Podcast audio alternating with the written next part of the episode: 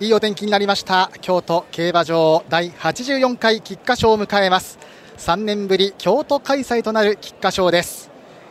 今年は2000年以来23年ぶりに皐月賞馬とダービー馬ともにこの菊花賞に駒を進めてきました。1番人気は皐月賞馬14番ソウルオリエンス2.7倍そしてダービー馬7番タステーラが4.6倍。11番サトノグランツが5.0倍。17番デレッツァ7.3倍。12番のハーツコンチェルト9.3倍と続いていました。まもなくスタートです。3年ぶりの京都開催となった菊花賞。3年前コントレールが無敗の三冠を達成して以来となる京都開催です。その3年前と時をつなぐかのように京都競馬場には上空うっすらと薄い飛行機雲が見られます。今日はいいお天気になりました。大歓声の京都競馬場。コントレイルが勝った時はお客さんは1000人足らず静寂の中での菊花賞でした。そこから3年が経って大歓声が湧く京都競馬場。センテニアルパークに生まれ変わった京都での菊花賞です。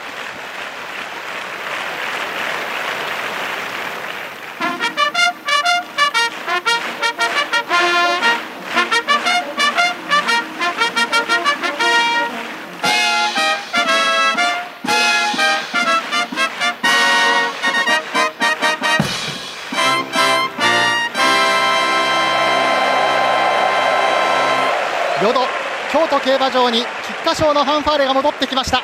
3年ぶりの菊花賞京都開催芝の 3000m 外回り17頭立て。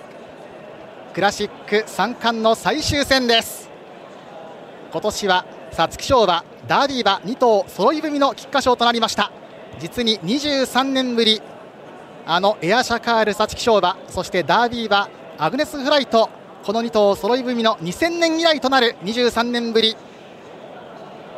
2頭揃い踏みの菊花賞となっています。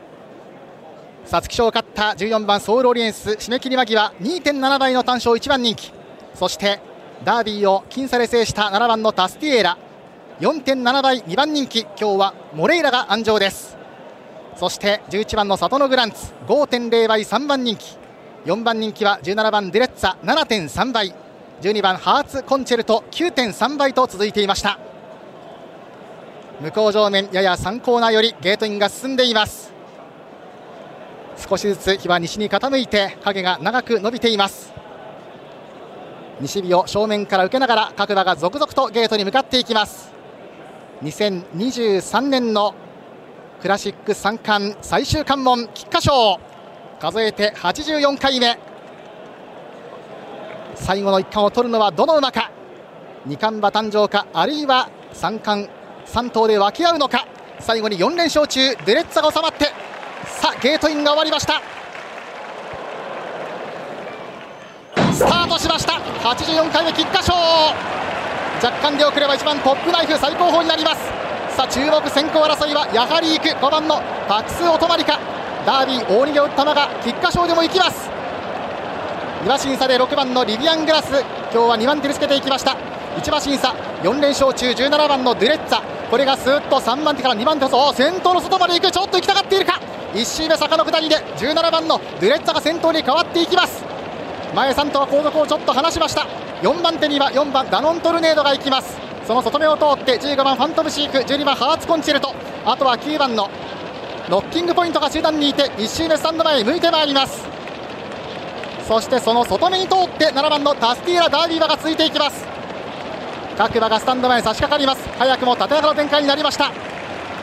そして16番湘南バシットがいてインコースから3番のシーズンリッチが続く。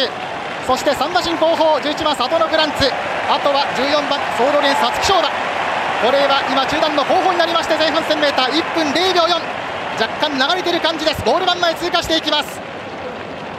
13番のナイト・イン・ロンドンが差しに構えてインコース。そしてその後ろからあと4頭。インコースを通って10番マイネル・ラウレア。1コーナーに入っていきました。1番トップナイフは外に出しています。後方に2番のウィン・オーディンと8番サボーナは今日は最高峰からになりました。先頭から最高峰までは12馬身ぐらいとなっています。この辺りはペース落ち着いています。随分ペースが落ちました。先頭17番デレッツァ。2コーナーカーブからこれから向こう上面。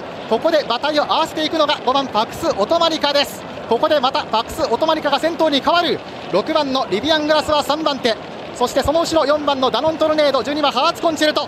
1番トップナヘがじわじわ動いていく。そして後方からは8番サボーナの動きを見せています。そして15番のファントジーフがついていく。さあ人気はダービー馬。7番タスティエルは今中段グループの後ろになった。その直後にいるのが14番ソウルオリエンス。人気スの各馬が早めに動いています。さあ各馬前半 2000m は2分4秒から5秒というペース。随分中盤はペース落ちました。さあ各馬これから3コーナーカーブに向かって坂を上っていきます。馬群全長は10馬身圏内となりました。上り詰めて下り800を通過。まだ人気両馬 G1 ホースリートは動きを見せません。34コーナー中間。ここで先頭6番のリビアングラスに変わった。そして2番手には5番のパクスオトマニカ。600を迎えます。内は17番のデュレッツァが3番手。これから4コーナーカーブへ。外からは8番のサボーナが4番手。その後ろ1番のトップナイフ。4コーナーカーブ。あとは15番ファントムジーこれから直線と抜いていきます。大外に出したのがそしてバグンの中から7番タスティーラです。大歓声大歓声。先頭は17番のデュレッツァ。デュレッツァ先頭だ。200を通過する。間から7番のタスティエラ。そして外からぐんぐんと14番ソールオリエスも追い込んでくる。先頭17番デュレッツァが2馬身リードを取った。7番のタスティエラ2番手14番ソウルエンスが3番手。菊花賞はデュレッツァ。5連勝でゴール17番のデュレッツァ。未勝利から一気に菊花賞まで。5連勝で上り詰めましたそして7番のタスティエラダービー馬2着皐月賞馬14番ソウルエネス3着。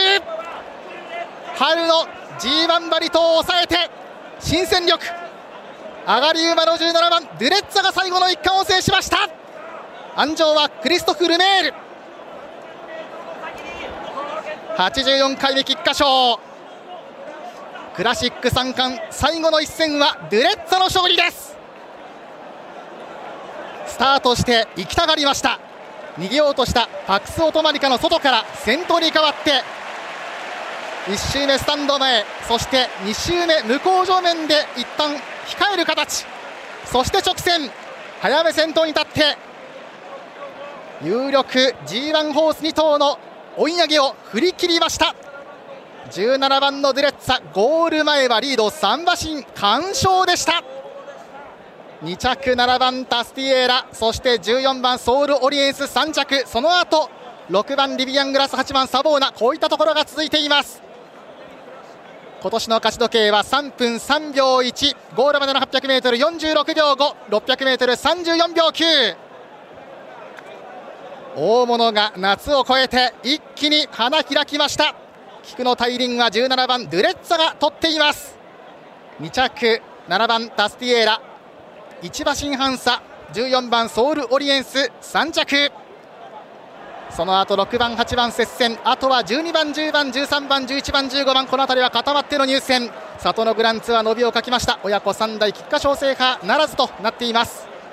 勝ち時計3分3秒1ゴールまでの 800m46 秒 5600m34 秒9前半こそ少し行きたがりましたが途中からは折り合いをつけてそして末足最後はしっかり3馬身近いリードでドゥレッツァ勝っています。そのドゥレッツァが今西日を受けながらゆっくりと引き上げていきました。ようやく今ファンの前に戻ってきてルメールが一つガッツポーズを見せます。安城はクリストフ・ルメール。関東馬尾関厩舎の管理馬です。ルメールジョッキーは今年 G13 勝目。ジャスティンパレスの天皇賞春そしてイクイノックスの宝塚記念に続いてルメールジョッキー今年 G13 勝目。今ルメール騎手が大きく手を挙げてファンが拍手を送っています。ルメールジョッキーは JRAG146 勝目となりました。そして尾関厩舎はレッドファルクスでスプリンターズステークスを連覇して以来となる G1 制覇 G13 勝目。2017年以来の尾関厩舎 G1 勝ちとなります。17番、7番、14番の順で番号表示。4着争いは写真判定と出ています。レースの確定までもうしばらくお待ちください。では最終オッズです。馬単は17番から7番で42.1倍。そして馬連は7番17番19.8倍。単勝17番デュレッツァ7.3倍。枠連は4810.5倍10.5倍。3連複7番14番17番15.7倍。3連単17番7番14番の順123.8倍となっています。京都11レース菊花賞でした。確定までもうしばらくお待ちください。